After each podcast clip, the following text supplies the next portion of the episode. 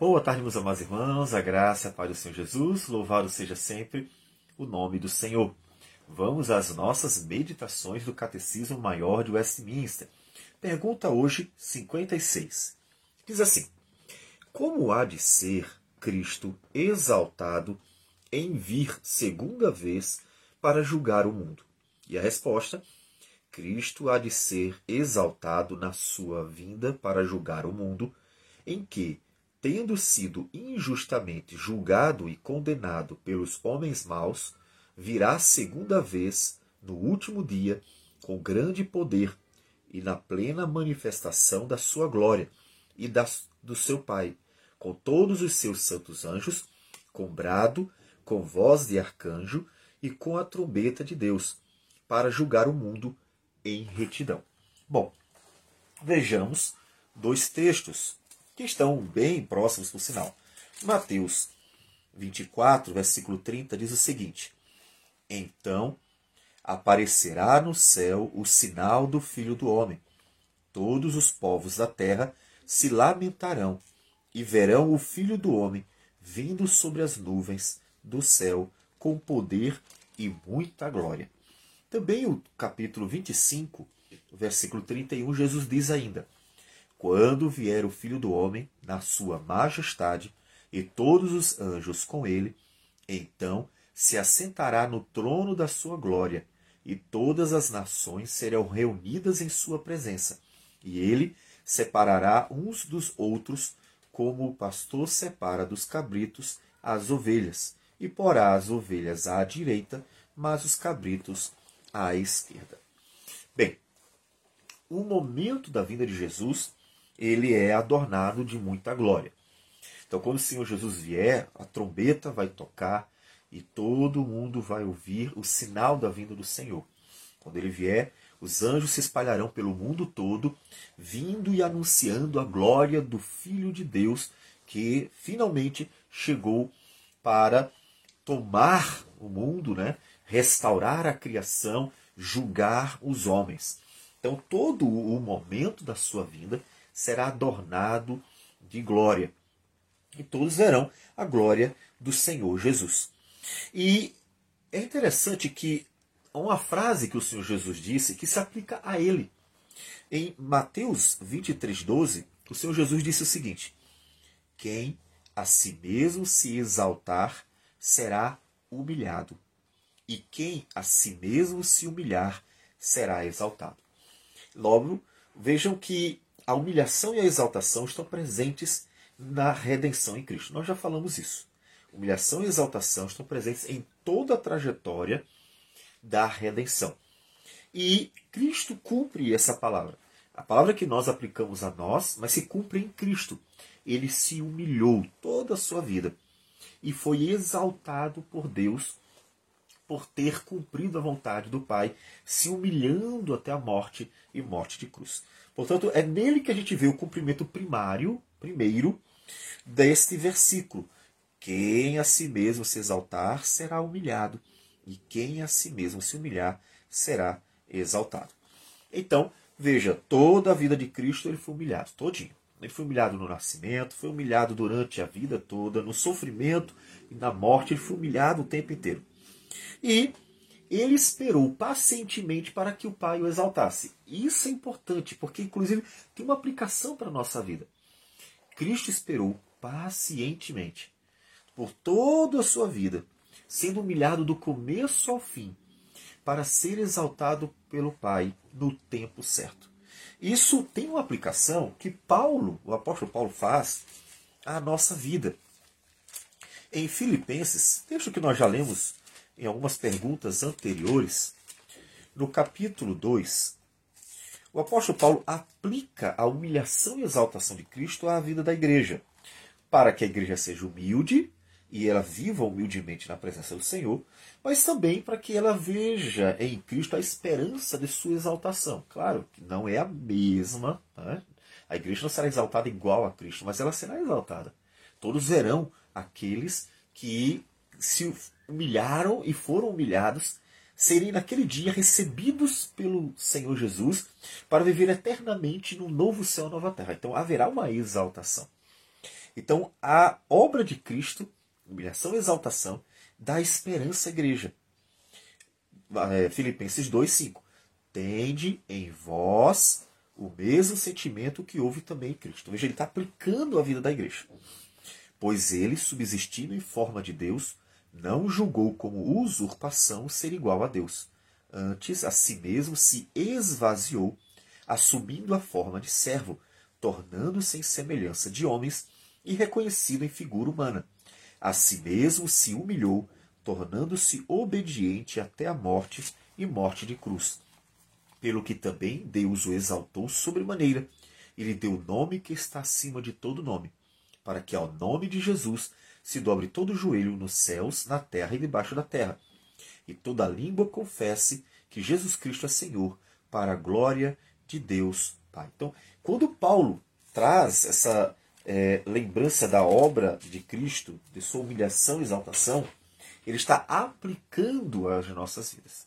Para quê? Para que a gente, assim como Cristo teve paciência em toda a sua vida de humilhação, também tenhamos paciência em toda a nossa trajetória de vida e que somos, somos humilhados muitas vezes pelos homens maus que nos cercam. Muitas pessoas nos humilham, perseguem, maltratam, tentam destruir, prejudicar. Isso vai acontecer a nossa vida toda. Sempre vai ter alguém tentando nos fazer mal. Às vezes estão dentro da própria igreja denominacional, às vezes estão fora dela, às vezes são perseguições político-administrativas, às vezes são, são perseguições físicas mesmo, como nós vamos ver em regiões da Ásia, do Oriente, em que cristãos estão de fato perdendo a vida por causa dessas perseguições. De qualquer forma, o cristão tem que ser paciente, clamar a Deus na esperança de que, assim como tem sido humilhado, será exaltado no dia do Senhor Jesus. Então, a exaltação de Cristo traz uma esperança para a igreja. E quando Cristo voltar, será exaltado perante todos os homens. Todos verão. Todos os que humilharam, todos os que maltrataram, todos os que o mataram, verão a glória de Cristo Jesus. E isso para que ele é, seja exaltado não só pela igreja, mas todos terão que reconhecer a glória dele, e terão que exaltar o nome dele. Bom, então, ele virá em glória e todos verão a sua glória. Né? Pegar alguns textos, tá? Mateus 13, melhor dizer, Marcos 13, o evangelista, no versículo 26, diz o seguinte: Marcos 13, 26. Palavra do Senhor Jesus. Então verão o Filho do Homem vir nas nuvens com grande poder e glória. Então ele virá em glória. Mas eles desprezaram a vinda de Jesus quando ele veio humildemente. Ele veio humildemente, desprezaram Jesus, até mataram Jesus. Mas aí o verão em glória. Então perceba sempre os paralelos entre a sua primeira vinda e a sua segunda. Desprezar a sua humildade, mas serão que reconhecer a sua glória quando ele vier. Ele virá com poder e todos deverão se prostrar perante ele. Porque, inclusive, desprezaram, Mateus 11, versículo 5, manifestação de poder singelo do Senhor Jesus. Quando o Senhor Jesus veio, ele veio e curou, expulsou demônios, restaurou vidas, ressuscitou até os mortos. E eles desprezaram todas essas manifestações do poder do Senhor Jesus. E Jesus diz, quando João manda perguntar sobre se ele era realmente aquele que deveria vir, Jesus responde: Os cegos veem, os coxos andam, os leprosos são purificados, os surdos ouvem, os mortos são ressuscitados e aos pobres está sendo pregado o evangelho. E bem-aventurado aquele que não achar em mim motivo de tropeço. Tanta manifestação de poder e desprezaram. E então desprezaram o poder de Cristo aqui, mas terão que reconhecer e verão a manifestação do poder dele quando ele vier em glória e majestade. Ele virá com autoridade e todos deverão que se submeter a ele. Então, veja, na época em que ele estava aqui, usaram de autoridade para fazer o mal. João 19, Pilatos fala de sua autoridade para prender Jesus até para soltar o Senhor Jesus. No versículo 10, diz o seguinte: Então Pilatos o advertiu: Não me respondes? Não sabes que tenho autoridade para te soltar e autoridade para te crucificar? Ou seja, usaram da autoridade humana, do poder político que tinham, para fazer mal ao Senhor Jesus. Tanto o Sinédrio que era poder político-religioso dos judeus, quanto o, o Pilatos, que era o governo né, representando Roma e, ali na Judéia. E ele usou a autoridade para fazer o mal, para humilhar, para matar o Senhor Jesus. E terão que reconhecer a autoridade e se submeter do Senhor Jesus quando ele vier, porque ele virá com autoridade sobre todos, todos mesmo. Todos terão que vir se prostrar perante ele. Então Jesus sempre esse paralelo. A sua primeira vinda em humilhação, sua segunda vinda em exaltação. Primeira vinda foi desprezado, segunda vida. Todos terão que reconhecer a sua glória. Ele virá com justiça e todos serão réus diante dele. Ou seja, quando ele vier, ele virá para julgar com justiça mesmo. Porque aqui, inclusive, ele foi julgado injustamente. Não havia mal algum. O próprio Pilatos disse: Não vejo nenhuma culpa nesse homem. Então, ninguém achou culpa nele de fato. Tanto que as testemunhas foram falsas testemunhas. Ou seja, até o Sinédrio sabia que ele era inocente. Por isso que arranjou falsas testemunhas. Se o Sinédrio soubesse que era culpado de fato, não teria arranjado falsas testemunhas. Então, ele foi julgado injustamente diante dos homens e condenado injustamente. Mas verão a Cristo, que julgará, virá para julgar todos os homens de forma justa. João 5:27 nos diz: "E lhe deu autoridade para julgar, porque é o filho do homem." Se referindo ao Pai, dando autoridade ao seu filho. Ele julgará com justiça. Todos serão julgados com justiça. E aqueles que confiaram na justiça do justo e justificador Jesus, ou seja, na obra redentora, no pagamento da dívida, na, na nossa união com Ele, pela natureza humana que Ele possui, por todos que confiaram nessa obra redentora serão livrados do dia do juízo. Por quê? Porque confiaram na justiça dele. Tanto que em Mateus 25, do 31 adiante, é o julgamento. A uns ele dirá, é, então dirá o rei aos que estiverem à sua direita, ou seja, as ovelhas: Vinde benditos de meu Pai, entrai na posse do reino que vos está preparado desde a fundação do mundo. Mas dirá para aqueles que não creram nele. Né? Então o rei dirá também aos que estiverem à sua esquerda, aqueles que não creram nele: Apartai-vos de mim, malditos, para o fogo eterno, preparado para o diabo e seus anjos. Então, o Senhor Jesus julgará todos, só que com justiça, não injustamente como julgaram a ele e o condenaram sem que ele tivesse feito nada.